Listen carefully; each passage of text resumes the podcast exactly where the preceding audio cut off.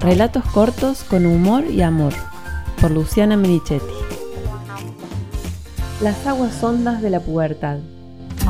Durante mi infancia tuve una amiga muy divertida a quien le agradezco su ayuda para dejar de comerme las uñas y ser un poco menos tímida, menos cagona.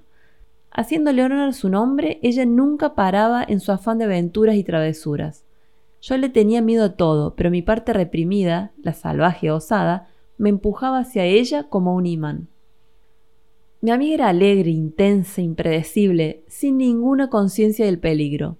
Se subía a los techos de las casas, enchufaba el televisor metiendo dos cables pelados en la pared y le robaba la moto a la madre para salir a la ruta. Teníamos entre 10 y 13 años. Lo que para mí era un juego extremo, para ella eran cosquillas, por eso a todo le agregaba una dosis extra de riesgo. Si subíamos al techo, ella proponía jugar a las atrapaditas. Manipular cables pelados no tenía gracia si no estaba descalza sobre el piso húmedo, y la moto era una bobada si no incluía frenar de golpe en una curva con arena. En esa época vivíamos con las bicis cross pegadas al cuerpo. Si una se pinchaba, nos subíamos de a dos a la que quedaba. Una tarde de verano, ella me llevaba sentada en el manubrio. Cuando llegamos a mi casa, antes de que la bici se detuviera, me empujó de un cabezazo y yo me caí de lleno al asfalto granulado. Su chiste, además de rodillas peladas, codos machucados y la marca de la rueda en el muslo, me dejó un pánico hacia sus arranques que marcó el inicio del fin de nuestra amistad. Yo la amaba y amaba ser su amiga, pero me pasaba el tiempo que compartíamos con el cuerpo contraído esperando el sopapo que nunca sabía de dónde vendría. Su amistad me estimulaba y estresaba en la misma proporción. A los 13 años yo usaba malla entera color amarillo fluo y no me animaba a decirle a mi mamá que quería depilarme las piernas y usar corpiño. Si siempre había sido desgarbada, tener que esconder mis incipientes senos hacía que me hundiera todavía más. Estaba todo el tiempo confundida. Me gustaba jugar a las muñecas, pero fantaseaba con los amigos de mi hermana. Mi amiga, en cambio, vivía la transición con una soltura envidiable. Disfrutaba de ser niña o mujer según la situación y sin conflicto. Por eso insistió con que una tarde de verano fuéramos al lago solas, con lonitas y bronceador, y nos ubicáramos en la playa entre todos los adolescentes del pueblo. Y al ratito nomás me invitara al agua a jugar como lo veníamos haciendo todas las tardes de los últimos años. Yo no estaba cómoda ni con mis vellos, ni con mi cuerpo, y mucho menos con el hecho de estar en el lago sin permiso de mi mamá. Por eso acepté de inmediato. Meterme al agua era un buen lugar para esconderme. Dejar solo la cabeza afuera y desde ahí mirar cómo se divertía el resto era una situación ideal. Pero para mi amiga eso era lo mismo que estar muertas, y me invitó a nadar.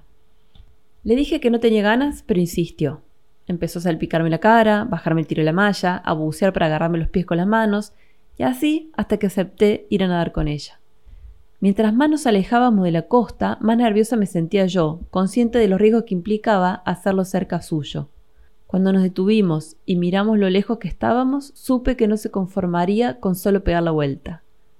Me hundió la cabeza en el agua y me la soltó divertida. Me escurrí la cara para poder ver y me la volvió a hundir.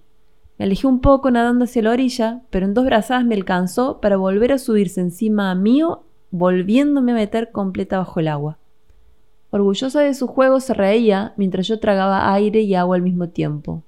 Seguía nadando hacia la costa, pero el esfuerzo que implicaba sacármela de encima y salir a respirar me agitaba cada vez más.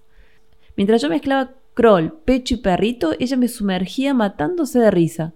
El sol y el agua en los ojos, sumado al susto que tenía, me desorientaban y ya no sabía para dónde tenía que huir.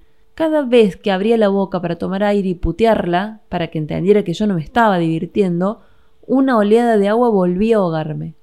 Con unas patadas y manotazos le hice entender mi enojo y pude alejarme un poco. Desesperada por llegar a tierra, alcancé a distinguir un grupo de gente en el agua. Con las últimas brazadas destartaladas me agarré uno de ellos y balbuceando le pedí ayuda.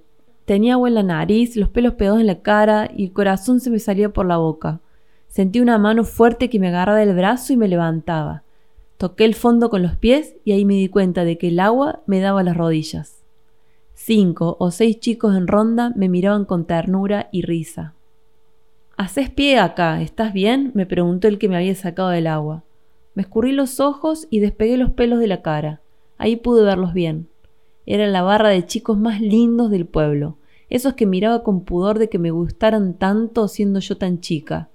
Eran los lindos, los divertidos, los populares, los sinvergüenza. Me acordé de los pelos en las piernas, la malla que traslucía todo cuando se mojaba y las ministetas bien plantadas, alegres, ajenas a mi deseo de volver al agua para que mi amiga me ahogara en serio. Caminé hasta Milonita con la humillación pegada al cuerpo. Mi amiga me esperaba recostada al sol, los dientes blancos, la sonrisa perfecta, bronceada, depilada, feliz consigo misma.